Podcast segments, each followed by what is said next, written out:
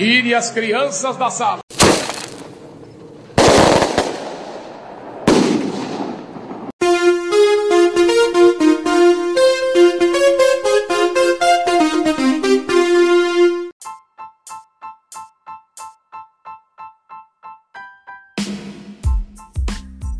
Fala galera, esse é o segundo episódio do Resenha dos Pelego. Aqui quem vos fala é Rafael Falavinha.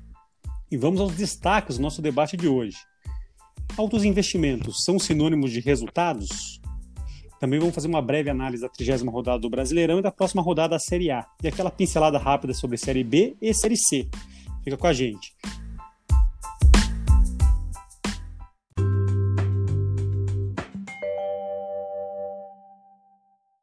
Destaques iniciais.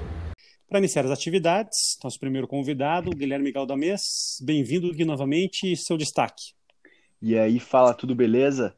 Meu destaque essa semana vai para o Remo. Para a torcida do Remo, mais específico, né? É, a semana passada para eles deve ter sido só alegria. Além de terem subido para a Série B, conseguiram deixar o Paysandu na Série C.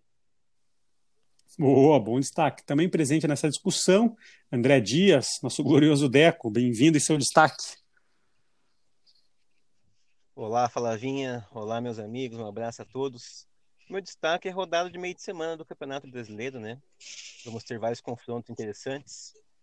Vamos ter líder contra vice-líder, Galo contra Grêmio, Palmeiras e Flamengo, né? Então a tendência é ser bem emocionante essa rodada, bem decisiva, inclusive, né? E para quem acha que pontos corridos não tem emoção, talvez mude de opinião nesse ano, né? Aí então o pitaco do Deco. Nossa presença internacional também presente, Ademir Castro, diretamente do Canadá. Bem-vindo, Dema, e seu destaque.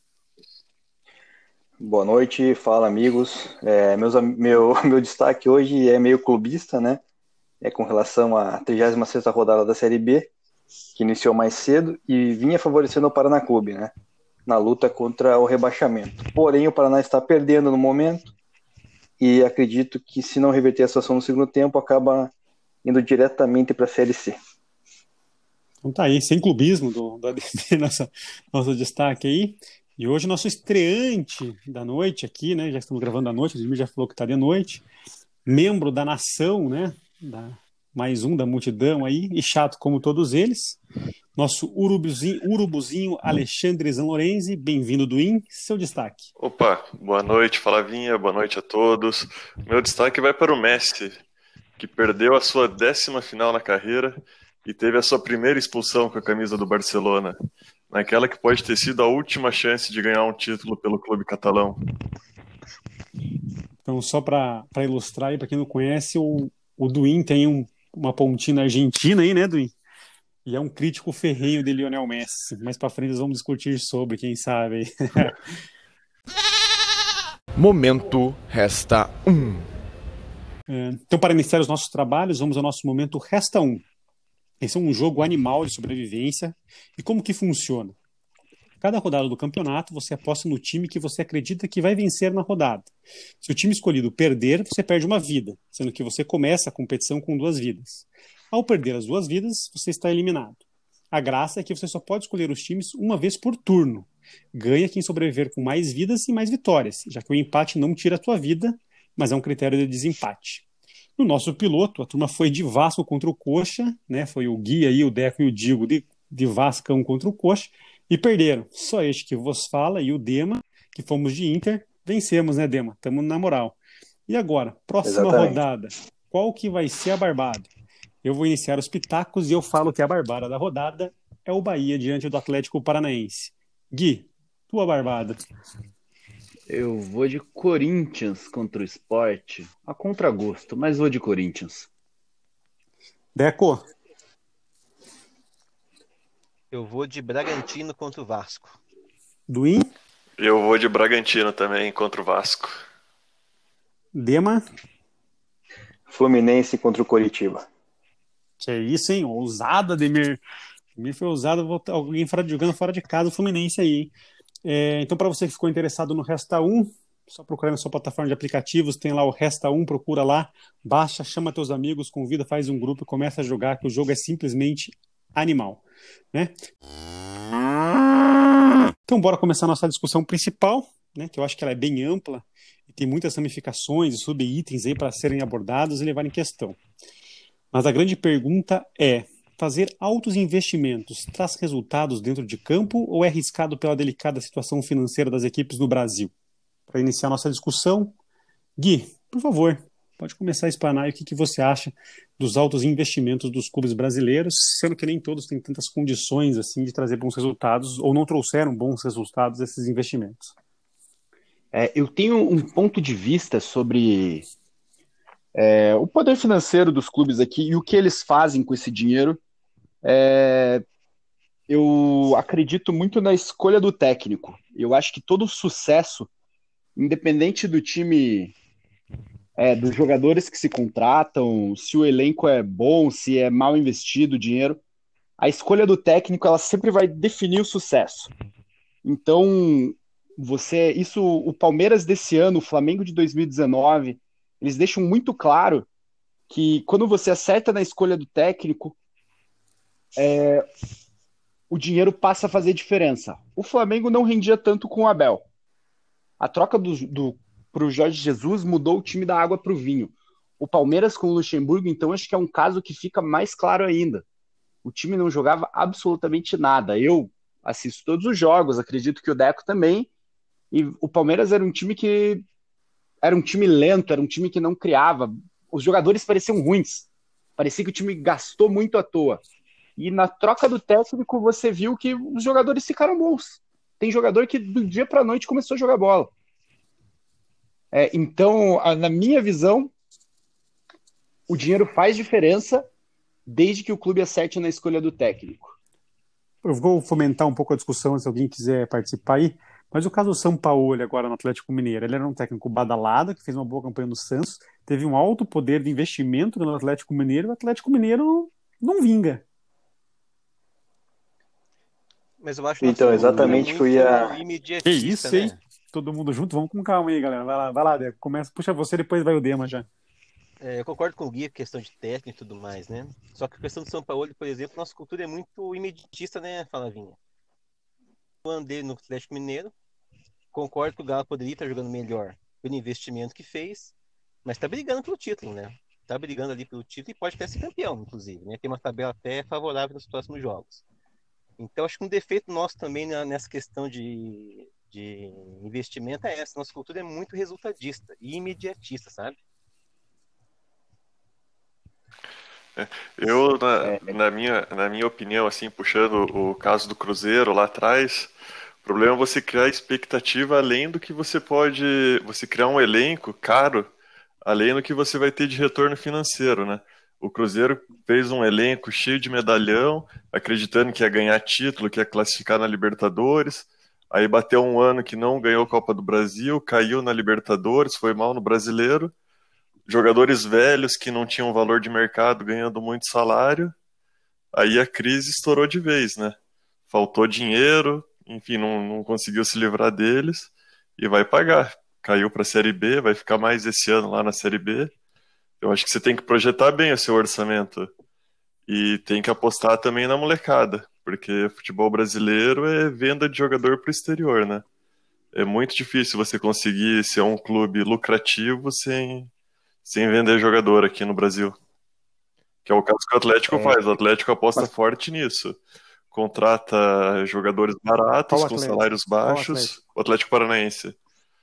Obrigado. Tem muito Atlético na primeira é, divisão. O, então, o, o Atlético, é, qual o Atlético Paranaense ele contrata jogadores baratos, com salários baixos, e desenvolve eles, né, para poder vender eles por. por e, o, e o Petralha vende muito bem esses jogadores jovens. O, o Atlético tem um orçamento, respeito o orçamento é... dele. O, o Petralha não sai, não, não paga salário caro, não faz loucura, ele. Esse ano que acabou contratando alguns jogadores, enfim, mas ele mantém o, o orçamento dele ali. Então, é, Duin, a questão do Atlético Paranaense é justamente essa, né? O Petralha tem a, na sua cabeça seu modo de pensar e como ele veio desenvolvendo isso no Atlético Paranaense, veio dando resultado, né? Investindo em jogadores mais baratos, é, usando alguns jogadores da base, inclusive fez, fez venda boa aí, né, com, com Bruno Guimarães e com, com o Renan Lodge. Então isso aí é, ele acha que é a receita do sucesso para o Atlético Paranaense, que eu também concordo com ele, né? Devido ao Atlético Paranaense não ser um, um time de ponta igual o Flamengo, o Corinthians, que tem toda essa verba, né, para gastar. E quando chega, quando dá certo essa receita, belisca campeonato, né? Igual foi o ano passado com Sul-Americana, com Copa do Brasil, né? E voltando a falar ali do, do Galo, né? É, cabe a questão que o Galo também não pode gastar um monte de dinheiro para satisfazer o Sampaoli, no caso, trazendo um Sacha da vida para ser o cara para fazer gol, né? Precisa trazer jogador mais qualificado. Um Sacha da vida não vai resolver o problema do Atlético Mineiro. É, esse, esse ponto que o Dema tocou, eu queria falar antes sobre o, antes de falar sobre isso, sobre o caso Atlético Paranaense vai muito de encontro ao que eu falei. O, o Atlético foi bem por causa do Thiago Nunes. Tanto que esse ano que você não tem mais o Thiago Nunes, o time já não rendeu mais a mesma coisa. Mas o time perdeu é. bastante peça, né, Gui? Vamos, vamos também falar ali. O, o, time desfez praticamente tudo, né? As principais peças que foi o time base da Copa do Brasil e da Sul-Americana do Atlético foi desmantelado, né? Saiu bastante gente. Eu concordo com você com a parte do treinador. Eu acho que é fundamental. Você não pode dar uma Ferrari para um piloto de Fusca dirigir, né? Eu acho o, o grande mérito do Jorge Jesus do Flamengo, do Flamengo com o Jorge Jesus foi esse ele tinha um elenco recheado de estrelas, ele soube usar isso, tanto que o Abel não tinha o mesmo aproveitamento. Né? Mas eu acho que esse ponto aí do Atlético que você falou. Ele também recebeu jogadores ali, né? Ele recebeu muito, o Gerson, muito. Rafinha, o Pablo, o Flamengo, o Flamengo eu acho que é o oposto bastante, do Atlético. Não sei se você, não sei se vocês concordam com isso ou não, mas o Flamengo seria um case de oposto do Atlético Paranaense. Né? Ele tem um orçamento muito alto, ele tem uma arrecadação alta e contrata, investe muito alto, enquanto o outro investe baixo para tentar fazer o orçamento ficar alto, né? Não sei se tem um eu paralelo. mas o... um clube de ponta ali do eixo é difícil ter essa política do Atlético Paranaense, né? De investir pouco para esperar o resultado, né? Até por pressão da torcida. Mas né? o Flamengo, Exatamente. se vocês lembrarem o Flamengo lá, o Flamengo que ganhou a Copa do Brasil do Atlético Paranaense lá em 2013, era um time bem meia boca, que foi o primeiro ano ali do, do Bandeira de Melo. Ele não fez nenhuma loucura, o primeiro mandato dele de três anos. Contratou jogadores só com contrato livre, montou um time só para ficar ali na, no meio da tabela do Campeonato Brasileiro até ajeitar as contas. Aí quando ele arrumou as contas ali, aí que ele começou a trazer Guerreiro, Diego. E aí o Flamengo começou a, a contratar jogadores mais caros. Mas primeiro ele ajeitou a casa, só... né? É, eu só queria concluir aquele ponto que o, o Dema tinha Por falado sobre o Sacha no Galo. Interrompi, é... Não, não, sem problema. É, o... A diferença de quando você tem dinheiro é... é o tipo do jogador que você contrata. Para mim, o caso do Galo é o time que ele está contratando os jogadores que estão por aqui, pagando mais caro. Então, ele não está colocando o elenco num outro nível. Ele está com um bom elenco, tem bons jogadores, mas ninguém fora de série e gastando muito. A diferença do Flamengo, principalmente o Flamengo de 2019, ele era um time fora de série. É, você tinha um Gabigol, Bruno Henrique, Gerson, Rafinha, Felipe Luiz, Arrascaeta, Everton Ribeiro. Esses caras, o o Pablo Mari, o próprio Rodrigo Caio, esses caras seriam titulares em quase todos os times do Brasil, se não em todos. Então o Flamengo tinha um time inteiro em outro nível. É o, foi o gasto correto em termos esportivos. Mas o, o, Flamengo conseguiu montar esse time também muito graças às vendas de jogadores da base, né? O Flamengo ganhou muito dinheiro com o Vinícius Júnior, com o Paquetá, com o Renier. O Renier, Teve outras vendas menores também. Viseu acabou, ainda entrou um dinheiro bom pelo Viseu, pelo Léo Duarte. Léo Duarte. Flamengo, Flamengo vendeu muitos jogadores da base nesses últimos anos. Sim, mas o que, o que você citou ali da gestão bandeira, a gestão bandeira trazia jogadores jogadores que estão por aqui. Nível de jogador que está no Brasil, bom, às vezes uma aposta ou outra é, não jogadores de outro nível, jogadores inquestionáveis. É, ele trouxe, né? Ele trouxe é. o Guerreiro na época que era o craque, ele estava saindo do, do Corinthians, mas isso aí já no segundo, ele... no, no, segundo mandato dele. No primeiro mandato foi só para era time para ficar no meio da tabela mesmo, para ajeitar as contas que ele, que ele montava. Mas o Flamengo apostou no Gabriel, no Berril. Eram Nossa. jogadores que não estão em outro patamar, para usar a expressão. É, que os rubros-negros gostam. E esse, e não, e esse, e esse... Do, E só uma adendo só Deco rapidinho. E esse é o Flamengo que a gente gosta, né? O Gabriel, o Flamengo de Gabriel, de Berril, né? Esse é o Flamengo que a gente aprendeu a amar. É o que a gente conhece. É. Não, é o Flamengo, é. são as contratações. É, trazendo para o Flamengo, a diferença do Flamengo de 2019 para o Flamengo de 2020 é essa. Que em 2019 o Flamengo acertou em todas as contratações. E agora em 2020 contratou o Michael, é, o Léo Pereira, o Gustavo Henrique, Pedro Rocha. Pedro Rocha é, Já foi embora. É, acabou o contrato agora. E praticamente nenhum jogador deu certo. E quem deu certo foi o Pedro, mas que é, fica disputando vaga com o Gabigol, e o Thiago Maia, que machucou. E foi só que os dois chegaram por empréstimos com opção de compra, né? E o Flamengo acabou comprando eles. Mas os que foram comprados diretamente, nenhum, nenhum deu certo nesse ano.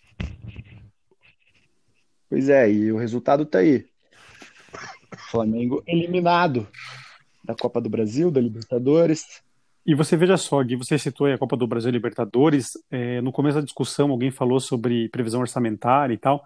Um dos grandes erros, acho que dos próprios clubes brasileiros é essa previsão. O Flamengo tinha como previsão orçamentária para fechar as contas chegar na final da Libertadores e na final da Copa do Brasil. Não, era, né? Eu acho que esse também é um problema. Era a final dos dois. Eu acho que era, eu acho que era semifinal da Libertadores e final da Copa do Brasil. E segundo lugar do. Pode ser. Do Campeonato Brasileiro. Porra, por mais que você tenha um elenco extremamente qualificado, estamos falando de um jogo. Eu acho que é completamente fora da casinha ter uma previsão dessa, não? O que atrapalha mas... o investimento ou não. Não sei como é que vocês veem isso. Cara, agora eu vou dar uma cutucada, mas flamenguista vive em outro mundo, né? A gente, a gente tem um outro amigo nosso, flamenguista, como o do Inc., achava que o Flamengo todo ano ia, todo ano ia ser igual a 2019. Para ele, o Flamengo tinha mudado de patamar e agora todo ano ia ser isso. É, os caras vivem outro mundo. Você sabe que eu tenho uma pergunta aqui que eu vou tentar fechar problema... a discussão com ela, eu vou puxar esse ponto de novo aí, tá, Gui, da questão da hegemonia financeira.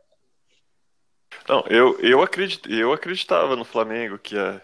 Se você for ver os pontos que o Flamengo perdeu esse ano, é, perdeu ponto para Atlético Goianiense, ponto para time, enfim, muito com um orçamento muito menor que o do Flamengo. É, eu, eu achava que o Flamengo ia sobrar um pouco assim no Brasil. Só que a diretoria não é tudo aquilo. Acho que realmente o Jorge Jesus é que comandava, comandava o futebol do Flamengo no ano passado. A diretoria agora está meio mas perdida. Do... Mas, Duim, aí eu vou fazer a pergunta que eu fiz no começo. Você falou assim: ah, Perdeu para times com orçamentos menores. Orçamento é sinônimo de resultado? Você ter dinheiro é sinônimo de resultado em campo? Uh, de... Na minha opinião, está diretamente ligado. Eu acho que sim. Eu acho que fica tudo mais fácil, né? Eu acho que o grande problema seria a irresponsabilidade em gastar, né? Por exemplo, os clubes do eixo Rio-São Paulo ali, aparentemente o que importa para eles é ser campeão, sabe? Não importa futuramente o que vai acontecer. É isso que é o problema para mim. Mas eu acho que eu vejo até pelo meu time Palmeiras, né? Palmeiras, desde que sou pequeno assim, só é campeão quando tem time com investimento pesado, basicamente, né? Então eu acho que, que tá, o sucesso tá caminha junto com o investimento pesado, sim. É, o time com um pouco investimento para ser campeão, ele tem que acertar em tudo. Tem que ser uma combinação de fatores ali, como foi o Atlético que ganhou os dois títulos ali, Sul-Americana e Copa do Brasil. Mas o, os resultados estão. Eu não diria que o investimento vai te trazer necessariamente resultado. Até porque eu tenho aqui as 10 maiores folhas é, do Brasil é, no primeiro semestre do ano passado. E a gente tem aqui a terceira. Palmeiras e Galo não estão nessa lista porque eles não tinham divulgado. Mas a terceira folha é a do Corinthians. E claramente eles não estão colhendo nada com isso. Porém, você com um investimento alto, você tem muito mais facilidade para conseguir resultado. É muito mais difícil um time com uma folha menor. Eu tenho aqui ó, a décima dessa lista é o Vasco. O Vasco tá brigando para não cair. É, o oitavo é o Bahia. O Bahia tá brigando para não cair. Então. Você não acha também que teve um pouco de inflacionamento nessa. de uma, uma inflação muito grande no salário dos jogadores também, que tem muito jogador mediano ganhando bem, né, cara? Eu acho que isso também espera um pouco no questão do jogo, né? Não sei se entra até nessa discussão ou não. Mas... Eu acho que entra, assim, eu acho um absurdo o salário dos caras hoje em dia. Um absurdo, cara. Não... Qualquer meia boca ganha 100 mil, né? Você não acha que o Lucas Lima merece o salário dele, Leco? É rir pra não chorar, né?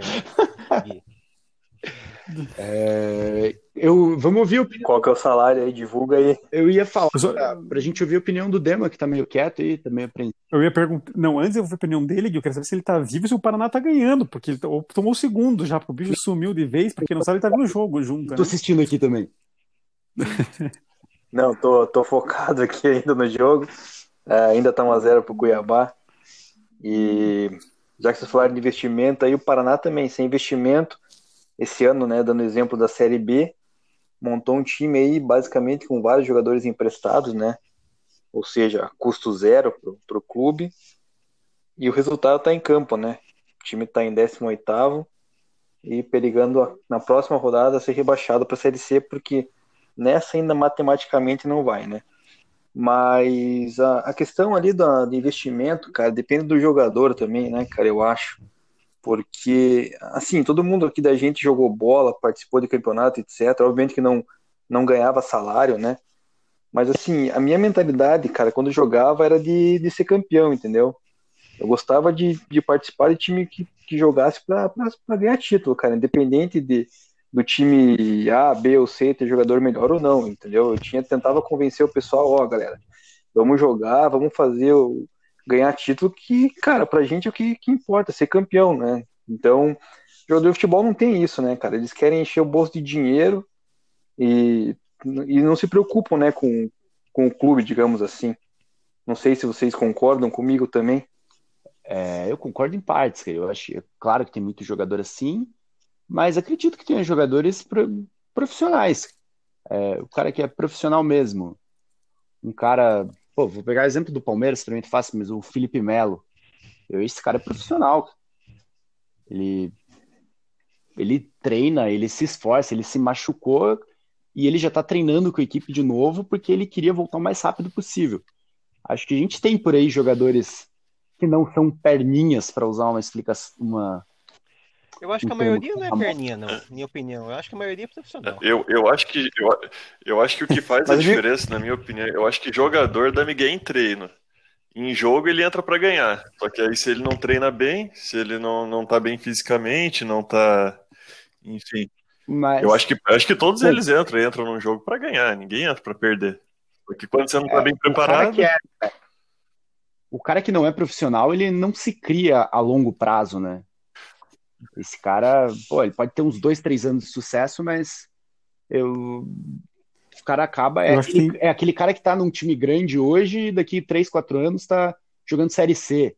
A gente vê só no Eu acho que tem vários exemplos ainda, né? E acho que tem vários exemplos pra citar aí de vários caras que são os porra louca da Night e tal, que acabaram sumindo no mundo, né? Acho que Eram grandes promessas e sumiram, né? Desculpa te interromper, fala, mas você é a melhor pessoa para para falar sobre isso, que você conviveu bastante com o jogador, né? Opa, Talvez muitos, que você muitos. possa dar opinião. Quando eu trabalhei, quando eu trabalhei com categoria de base, Gui, eu participei de alguns campeonatos com vários times, né? Então, por exemplo, eu lembro que na época do Santos tinha o Alan Patrick. O Alan Patrick era uma das maiores promessas da história do Santos. Sim. Eu não Não fala assim velho. que o Deca vai ficar emocionado. Jogou no Palmeiras. É verdade. Mas ele era para ser um cara, ele era uma a aposta nele era muito grande. Cara, então assim, acho que de 30 craques que eu vi na categoria de base que iam, eram grandes apostas, que iam surgir, que iam estourar e tal, o único que eu vi chegar foi o Dudu. Que ele estourou no Palmeiras, já meio velho, passou por Coxa, Cruzeiro e tal. O Dudu era um, mas era um, o Dudu era para ser um fenômeno pelo que apostavam assim, sabe? Mas eu tenho N nomes para citar aí de jogadores que eram grandes apostas e não vingaram, né? O- Sim. Acho que tem muito disso, né? Da- Mas eu digo até que chegou no profissional, Gui, meu exemplo, assim. Então, tipo, por exemplo, é, um Jobson da vida, que surgiu, surgiu como um puta de um jogador, sumiu pela falta de profissionalismo, né? Tudo bem, teve problema com drogas, enfim, tudo mais. O próprio Sassá, quando surgiu no Cruzeiro, no Cruzeiro, né? Que No- surgiu, não me falha a memória agora. No Botafogo. No Botafogo. No, no Botafogo, isso. Surgiu no Botafogo. Cara, surgiu como um grande nome. Foi, então, acabou a carreira do cara. O cara veio pro Curitiba, nem no Curitiba conseguiu jogar, com um time, né, tecnicamente está tá mal, né? E, então, assim, eu acho que são vários jogadores que a gente fala que pelo profissionalismo não vingaram, né? Sim, é, eu- é isso que eu acredito, que o cara que não é profissional, ou ele é um craque fora de série, é, eu não gosto de citar, até porque não sei se ele não é profissional, mas aparentemente não. Um Thiago Neves da vida, que é um cara muito bom, É, ou, a, cara, a profissão acaba jogando o cara para escanteio. Cara não se cria, o cara vai ter talvez um belo contrato de cinco anos e quando acabar ele vai jogar o estadual para um time pequeno do interior e passar o resto do ano procurando time. Mas eu queria retomar aí a questão do, do orçamento, resultados e tal. Eu queria pegar um gancho num negócio que o Duim falou, até era a contratação do Pedro na época, né? É, você falou da questão das folhas salariais e tudo mais. Qual é a posição do Flamengo nessa, nessa posição? Vamos bater no Flamengo, gosto de bater no Flamengo. Gui, qual é a posição do Flamengo na tua lista aí que você que você está atualizado aí que você falou do ano passado? De salário? De salário. Pô, o Flamengo tá. É que aqui não tem o Palmeiras. O Palmeiras talvez seja o segundo lugar, né? Mas o Flamengo. Mas o Flamengo. Pô, sim, mais de 50 milhões à frente de São Paulo. No momento semestral aqui. É, o Flamengo E daí a gente fala. folha. Então a gente fala em grandes gastos de folha salarial, orçamento alto, e o Flamengo, por exemplo, é, é uma equipe que inve- investe muito, teve um, um problema gravíssimo, que não foi punido com a, é, é, com a morte de alguns atletas, e contratou o Pedro, dizendo que não podia pagar a indenização. Então algumas coisas também estão erradas na questão do investimento dentro do futebol brasileiro. Não, o né? Flamengo em nenhum momento falou que não podia pagar a indenização. Tá na justiça, já acertou com, com 10 famílias, se eu não me engano, só faltava uma família e uma mãe de uma pessoa. O que foi acordado na justiça. O Flamengo tá pagando as famílias. Agora, Mas eu lembro que quando surgiu o incidente do se não me falha bem a memória, assim, ele reclamou até de valores e tal. que isso, isso aí. Mas e daí logo depois fala daquilo Não, isso a gente poderia deixar para um outro podcast, né? Enfim, é- essa situação que Podemos. aconteceu com os meninos, que é um- até uma questão mais jurídica do que de dinheiro. O Flamengo, ele, o Flamengo ele só não Mas queria pagar que- acima do que outras. Aí se tá certo ou se tá errado, não, não sou eu que vou julgar, né?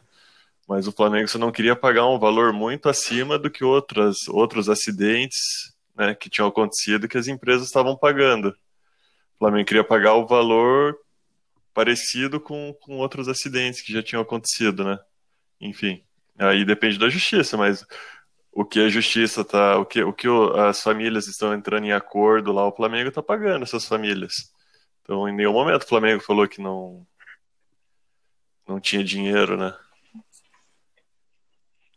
Justo, Dinho. Só queria dar aquela cutucada básica É. no Flamengo, porque é E em né? relação à folha, a folha salarial é, do Flamengo, sentiu, ela ainda foi, aumentou muito, porque muita gente teve, é, ficou valorizado depois dos títulos do ano passado, e aí, quando, até essa foi uma das brigas do Diego Alves agora para renovar, né, que um monte de gente tinha recebido aumento, e o Flamengo não queria dar aumento para ele, para renovar. Aí, no final das contas, o Flamengo deu 10% lá de, de aumento, e eles se acertaram lá, um contrato de mais um ano, né. Mas a, a folha salarial do Flamengo é, é- é- e as projeções, é, as projeções para 2020 do Flamengo não chegaram nem perto, né? Esse é um dos problemas. E o que, o que faz ligar o sinal de alerta também com o que vocês sempre falam, que é, os, os dirigentes são muito irresponsáveis, né? O Flamengo até tinha uma situação financeira boa, mas se continuar com essas projeções e com esses gastos, a gente não sabe o que vai acontecer daqui dois, três anos também. É, E vai ser difícil pro Flamengo ganhar dinheiro É, também, né? é, pra Vendendo jogadores, né? Por- Com exceção do Pedro, talvez, que eu acho um baita atacante que pode vender. Até Não, jogador para vender o Mas o pessoal de mais É, consagrado. Jogador é- para vender o Flamengo tem, tem o. Gerson, a Rascaeta, eles têm um bom valor de mercado ainda. Alguns desvalorizaram esse ano, né? O Bruno Henrique deu uma desvalorizada. Enfim, mas o Bruno Henrique tinha muito É, é velho mais também, velho. né, pra você conseguir uma, uma Exatamente. boa venda. Bastante cara velho no Flamengo. né? No Flamengo tem é, uns caras mais assim, velhos. na casa dos 24, 25 anos, aquela idade que o europeu já olha meio. já não valoriza mais tanto o jogador, né? Confiado. Já olha desconfiado. É, o caso do, do Luan. O Luan ficou velho pra ir pra Europa quando tava no Grêmio. Sim, é o até o, o caso do PP agora, né? Saiu no. Do PP, do, do Cebolinha. Cebolinha, Cebolinha, Cebolinha, saiu no sim. limite já. E, eu- e, e tá comendo. É, e saiu já.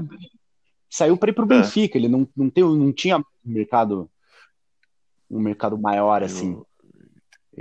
Portugal, talvez pra Ucrânia, ele ia acabar num centro desses. Não... E no, e no maior clássico de Portugal, tá- começou no banco outro dia, né? É, então é complicado. Benfica e Porto. Sim. Então ele ainda Sim. vai ter que se firmar lá. Então o europeu, quando, quando o jogador chega na cidade de 24, 25 anos, já não, não vem mais com aquele Mas, caminhão de dinheiro. Voltando a essa questão do Flamengo aí, Por quanto foi vendido o Cebolinha? Cebolinha acho Por quanto foi vendido o Cebolinha mesmo? Ah, não lembro. não sei, quase gol do Cuiabá, hein? Tudo bem aí, Dema? Gui, eu tenho, eu tenho um pequeno delay Gui, de uns 20 segundos, cara. Se puder segurar aí um pouco a empolgação. Até chegar a imagem no Canadá, lá demora. Não, demora. E isso que eu ainda tô pegando a imagem, cara, mais fresca possível, né, cara? Que, que é de um site de apostas que acaba meio que em tempo real, né? Só que mesmo assim tem um delay. Abandona isso aí, Dema. Vem pra cá, pô. Exatamente, larga isso aí. Caiu já, pô. Já falei que caiu. pô. Cara, sobre o Flamengo, é, o Flamengo deu, entre, entre aspas, sorte também, né? Que a gente citou aquelas vendas, então ele, ele ganhou muito dinheiro com vendas. Assim, a venda do Vinícius Júnior, ela é bem fora da realidade. É difícil um jogador sair por esse preço. O próprio Renier saiu também por um ótimo valor para jogadores que são muito jovens ainda, que não, não, entre aspas, não provaram nada no futebol. Não estão consolidados ainda, né? E aí, pô, não é todo ano que você vai achar vendas desse nível, né? Tem o Lincoln agora, que pode É, pôr o Japão lá. Flamengo apostava muito É. no Lincoln, mas assim, não dá, né? Coitado Cara, é... bom, não é pro podcast, mas talvez ele tenha sido lançado cedo, não? Pode ser. Pode ser. Justo. Daí passou muito tempo, uma idade que o cara tinha que estar evoluindo, ele passou no banco sem Sim. jogar. Vamos. Pode anotar o tema então aí, que vamos falar sobre jogadores que não que deviam estourar e não estouraram. né, É, jogadores jovens que subiram muito cedo, Caiu- né? Que não tinha- é, apesar que no Brasil tem um problema, né? O cara sobe cedo, faz dois gols, o cara já pinta o cara de craque, assim, né? E às vezes Sim, não é bem assim. Eu queria tirar um pouquinho a, a discussão só do Flamengo, sim. é, e queria dar, pegar, puxar um gancho da, do que o, o, o Duin trouxe lá no começo da discussão sobre o Cruzeiro. Né? O Cruzeiro quebrou financeiramente por causa de altos investimentos orçamentários que fez em folha salarial e foi, acumulando uma dívida e não conseguiu mais.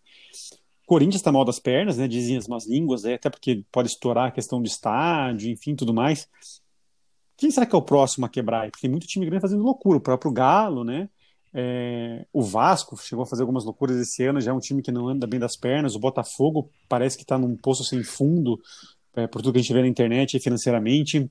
Qual que é a tendência de acontecer aí? Tem muitos times aí que estão precisando se equilibrar mais financeiramente para poder almejar alguma coisa, não? É, vamos lá, você falou muito time.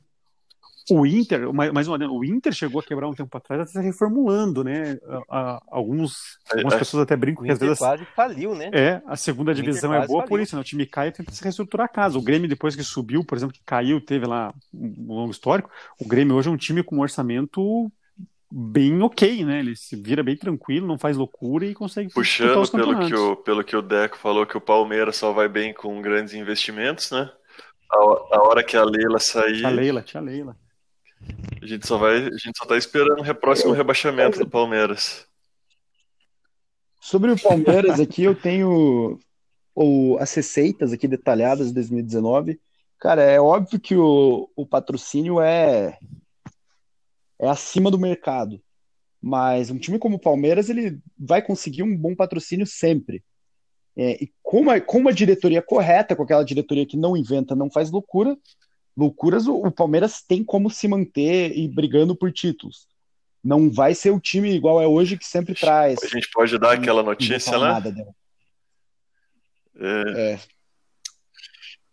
Porra, já falaram aí, não saiu nada e vai sair agora, né? Então tá bom, a bola tá na rede, Tá, cara. voltando tem gol deles. Pode comemorar aí. Vai lá, Dema, foca aqui, Dema, foca aqui agora, então. Foi pra fila, 2x0, foi pra Tô fila. focado, tô focado, tô focado. Agora Voltando rezar O- será pra cara, quê? a maior parte do, da receita de 2019 foi em direito de TV, 216 milhões. E aí foram 120, 120 milhões praticamente em publicidade e patrocínio. É, 60 milhões de arrecadação com jogos, tem mais 100 milhões com transferência. Então, cara, o patrocínio tá acima da média, tá muito acima da média do Brasil, mas se você diminuir e o time diminuir esse dinheiro do patrocínio e o time também adequar o elenco a um outro valor, é, não vai ter o Lucas Lima ganhando, sei lá quanto ele ganha por mês, é, não vai ter o salário que o Dudu tinha, que o Bruno Henrique tinha, mas o time tem como sobreviver bem. O Grêmio está aí provando. O orçamento do Palmeiras sem o patrocínio da Crefisa, acredito que seja maior que o do Grêmio. Seria, com outro patrocínio mais Mas adequado tem que ao ser mercado. também, né? Maior que o do Grêmio. É, Tá num, tá num centro maior, tem mais torcida. que o Eu acho que o Palmeiras acertou numa coisa que demorou pra acertar, que foi investir na categoria de base. Mas o que né? eu digo é que o time muito sobrevive. moleque bom surgindo. Mas continua lá, Deco. Então, eu acho que vai sobreviver por causa da categoria de base também, Gui. Vai vender a pesada ano que vem, provavelmente, né? Tomara que não. E tem outros surgindo que a gente nem conhece ainda. É, tomara que não, mas acho que vai acontecer, né? Sim, sim. Então, se acontecer uma tragédia e a tia Leila sair, eu também acho que a gente tem como se manter, sabe?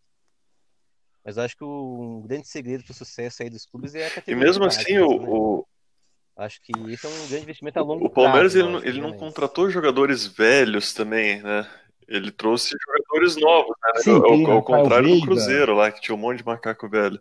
O, o, o Palmeiras contratou o Veiga, o Zé Rafael, o, o Gomes, Tinha o Yuri, que tá no Galo.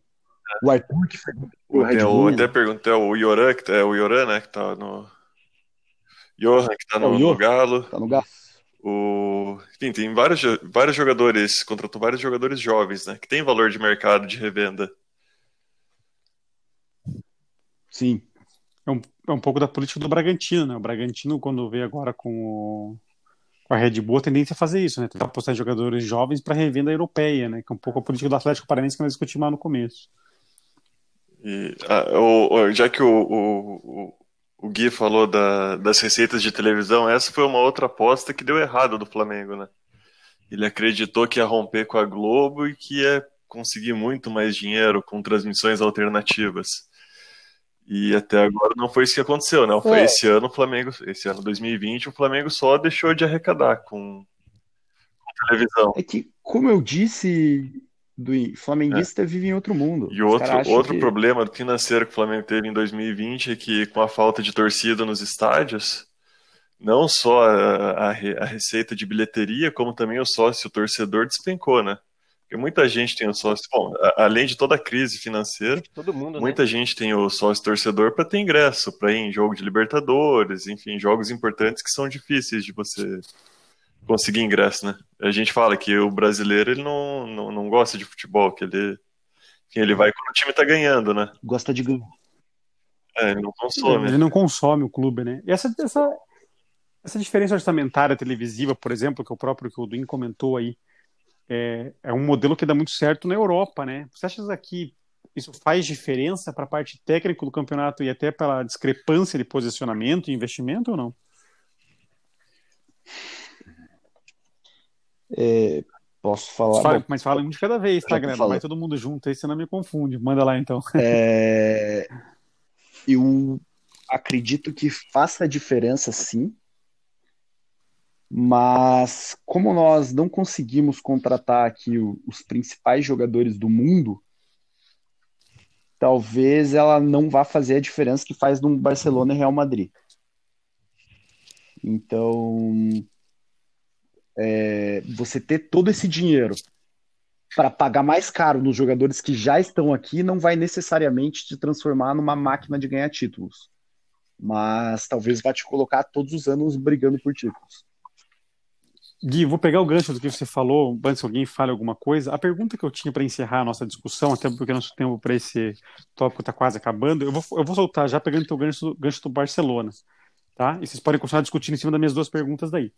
É, a má gestão orçamentária dos clubes faz com que o brasileiro não tenha hegemonia dos times que mais arrecadam, como acontece na Europa. Então, por exemplo, Flamengo, um Corinthians, que arrecadam muito mais que os outros, teoricamente eles tinham que ser um Barcelona e um Real Madrid dentro do Brasil, e eles não são, né? Você acha que é uma má gestão que isso causa também, pegando esse gancho do Gui aí, do que ele falou? É, vou deixar outro falar que eu já falei É. bastante. Olha, eu acho que com certeza é, é, é má gestão, né? Porque com a diferença de, de renda que eles têm, né, cara, não, não tem explicação, cara. É, não só questão de, de televisão, de patrocínio, questão também de torcida, né, cara, questão de sócio e tudo mais, comparado a, a outras equipes aí. Então, a gestão acaba influenciando bastante, né? Então, que nem eu, eu tava comentando ali, e o Duin acho que me cortou, com relação ao Red Bull, né? Que é a questão do Red Bull, cara, eles agora estão vindo com uma política mais empresarial, que é, que é o que eles utilizam lá na Europa, né? A questão da, do RB Leipzig, do RB Salzburg, do próprio na Major League Soccer, né? Que tem o, o time de Nova York. Então, a, a cabeça deles é totalmente diferente, né? Na questão de gestão. Eu acredito que no futuro, né, para os clubes começarem a alinhar a questão financeira, não se endividar, não quebrar, cara, é começarem a se adaptar a essa, essa política, né, para poder manter o mais possível ali as contas em dia e fazer com que os times possam no campo render, né, trazendo jogadores, inclusive até mantendo é, os jogadores aqui do que vendendo para a Europa. Eu ia falar Mas alguém quer opinar? É, eu acho que. Não, eu ia falar até o, o exemplo do, do que o Gui falou agora. Vou citar um jogador como exemplo, o Pedro Rocha, que era um, um jogador que jogava no Grêmio, foi vendido para fora. E quando voltou para o Flamengo, voltou ganhando um salário gigantesco, próximo a um milhão de reais. Só que ele não vale isso. E aí lá no Grêmio, lá ele já tem uns três melhores até que, que o Pedro Rocha, só que pagando salário bem menor.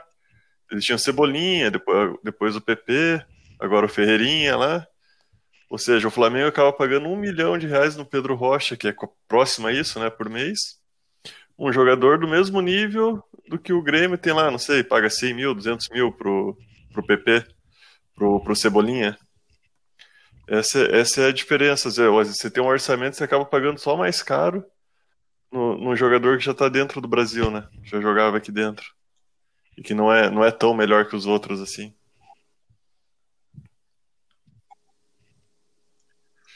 É, eu. É, eu acho que. Vai, Deco, pode falar. Quer falar? Não, não, pode falar, pode falar. Eu acho que. Valeu. Eu acho que a má gestão com certeza influencia para que um time não fique muito tempo com sucesso, né? Mas eu acho o Brasil um país atípico também. Eu acho que tem muito time que se equivale aqui, sabe? tem os quatro de São Paulo, os quatro do Rio, tem o Inter, Grêmio, Galo, Cruzeiro, tem muito time assim grande, né, que se equivale. Então acho que isso também é outro ponto que deixa difícil um time só se manter no topo sempre, um ou dois times se destacarem, tipo Barcelona e Real Madrid. Mas a diferença ainda é bem grande de orçamento do Flamengo, por exemplo, para Grêmio, Inter, Atlético Mineiro, é, Santos. Sim, sim, com certeza. É, eu acredito que a má gestão, na verdade, ela, tem, ela atrapalha.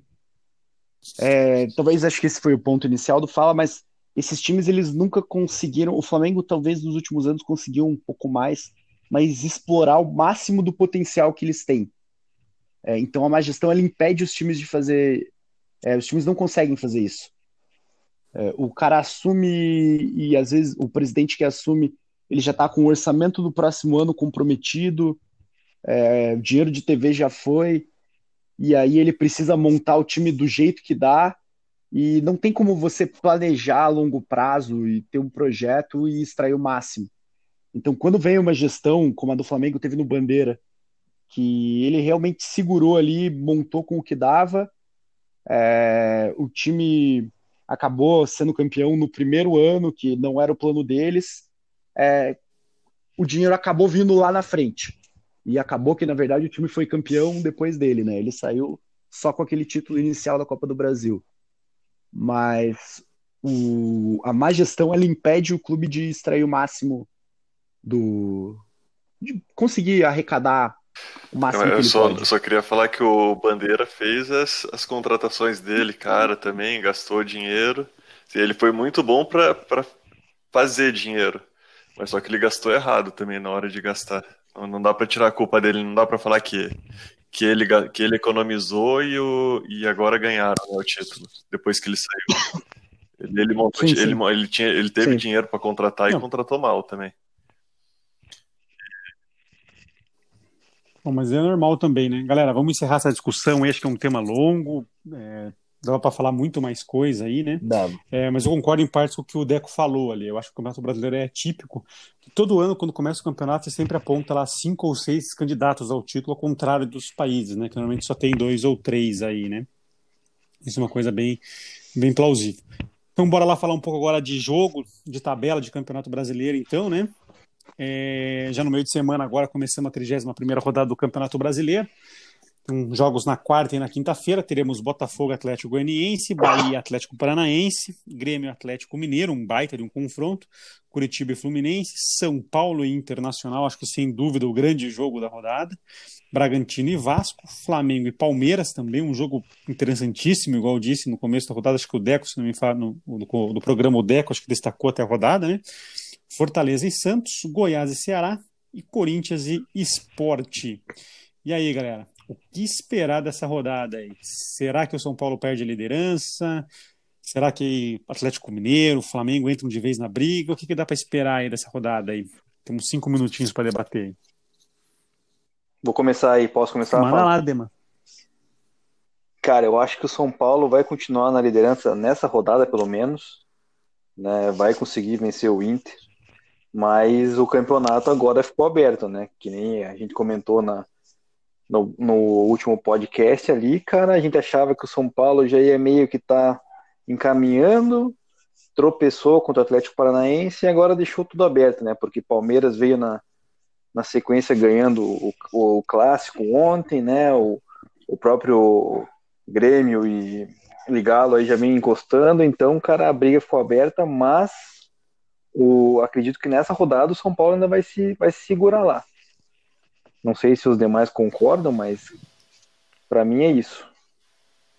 É, olha, eu não sei mais se dá para confiar nesse São Paulo, mas toda vez que a gente desconfiou que ele tinha um confronto mais perigoso, ali parecia que não ia dar, o São Paulo conseguiu provar que estávamos errados, né?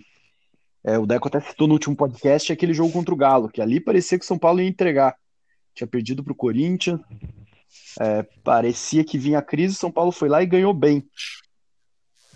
É, então, eu vou torcer, como sempre, para o São Paulo perder. Mas, mas não sei não, acho que ele se mantém na liderança. Eu, eu até chutaria um empate nesse jogo aí. E o legal dessa rodada são que os seis, os seis primeiros colocados se enfrentam, né? São três confrontos diretos.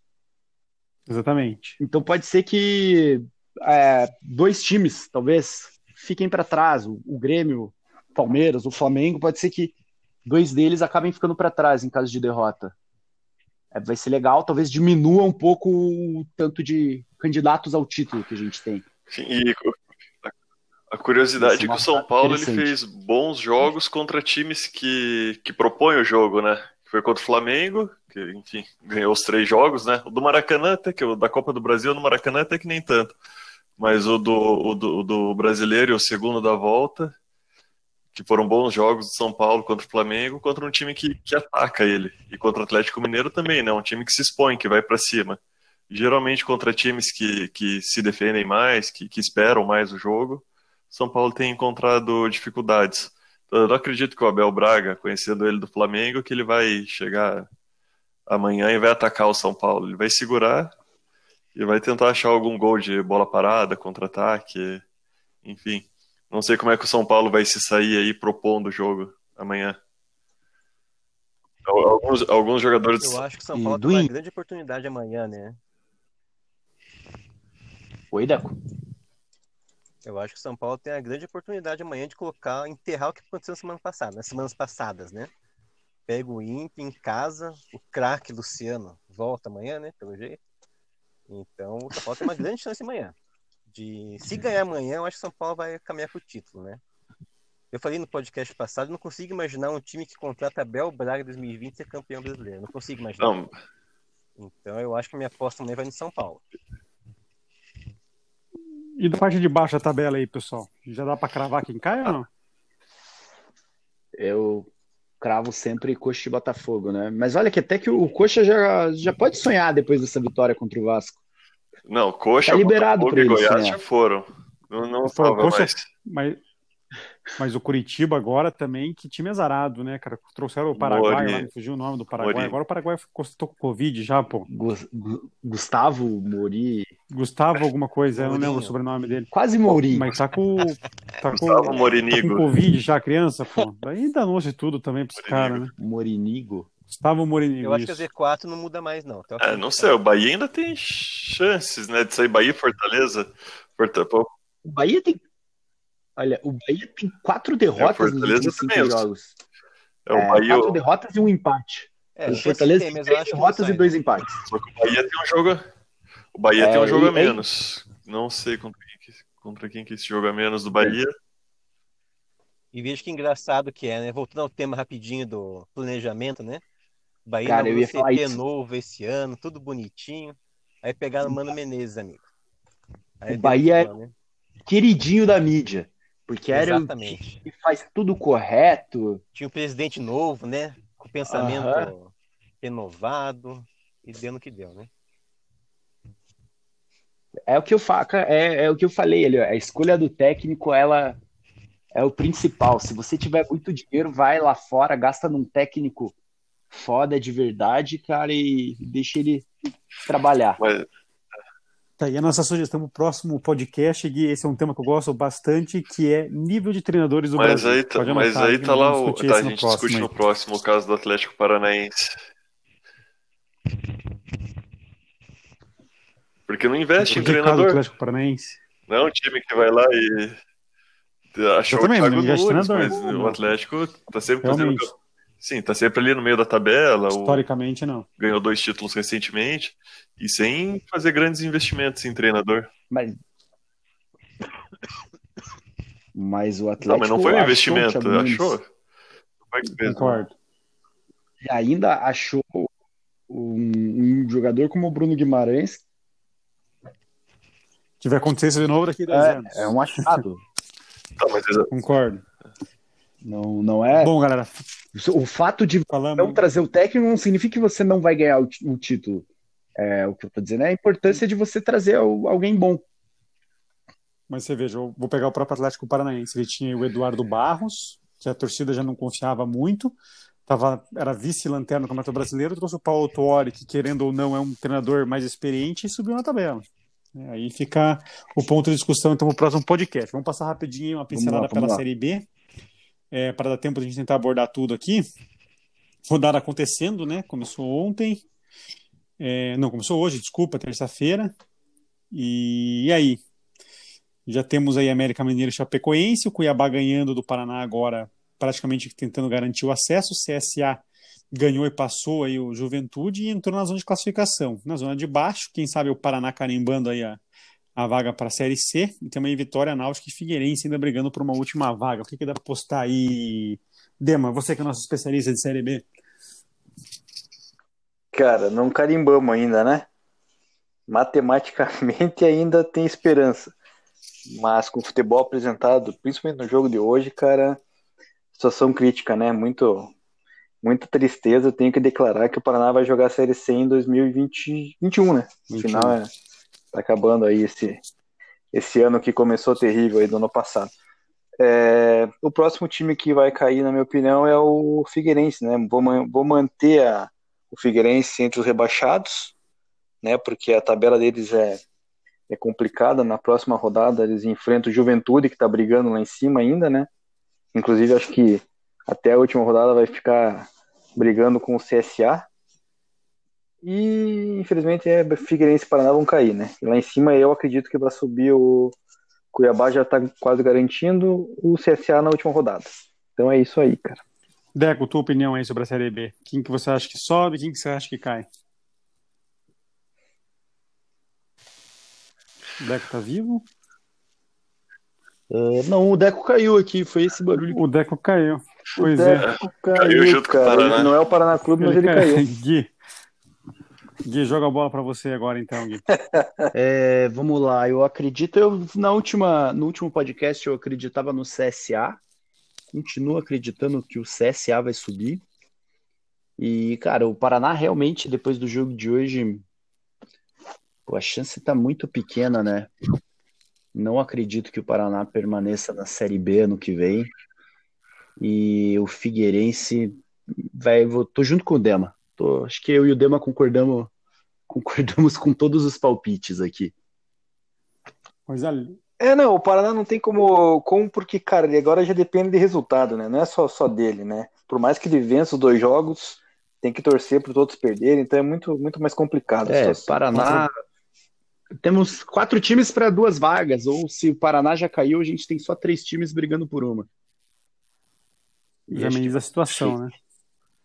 Mas vamos falar de coisa mais importante agora, então. Vamos falar de Série C, reta final do campeonato. Já temos quatro classificados para a Série B.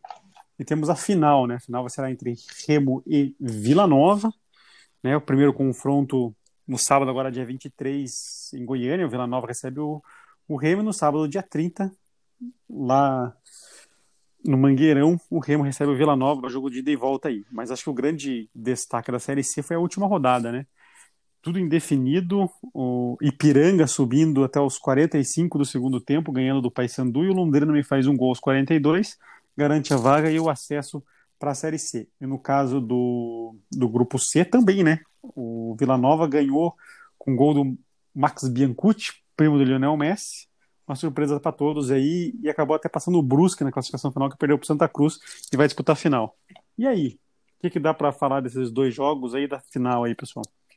Temos aí quatro minutos. Gui, você que deu destaque, começa então, por favor. É, pô, só um momentinho falar que cortou aqui o que você falou. Pode repetir, por favor? O que esperar da final, o que, o que você achou dessa última rodada da Série C, que foi eletrizante, né? O Londrina se classificando no último minuto, o Vila Nova achando um gol também, achando a classificação.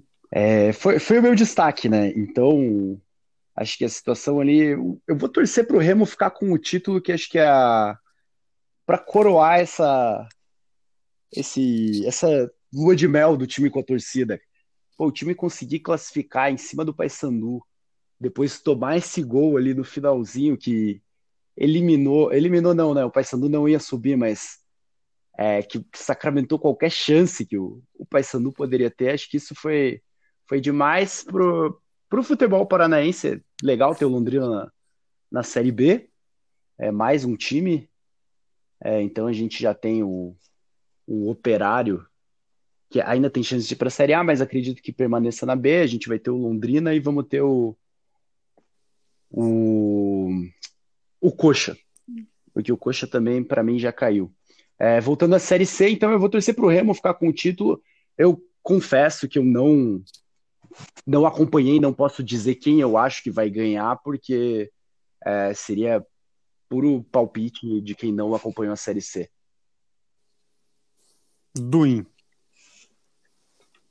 Eu, eu, opa, beleza? Duin? Eu confesso que eu não acompanhei a Série C, mas a minha torcida é para que times de grandes torcidas cheguem, na, subam, enfim. Como Remo, enfim, grandes estádios. Não, não, não sou muito adepto de, de times com pouca torcida. Então,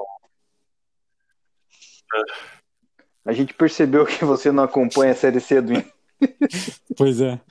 Então, pessoal, fica aqui eu que acompanho a Série C, fico feliz pela classificação do Londrina, fez um campeonato bastante superação, fico feliz com a subida do Brusque também, que falam, retrata um pouco que nós tratamos hoje sobre investimento, que é um clube que recebe investimento, né, da Avan, inclusive um bom patrocínio, investiu bastante lá, até por ser de lá, né, mas fica então parabéns para os quatro classificados da Série C que vão disputar a Série B no ano que vem. Queria agradecer então a participação. E eu, ga e eu gabaritei, hein, fala. O quê?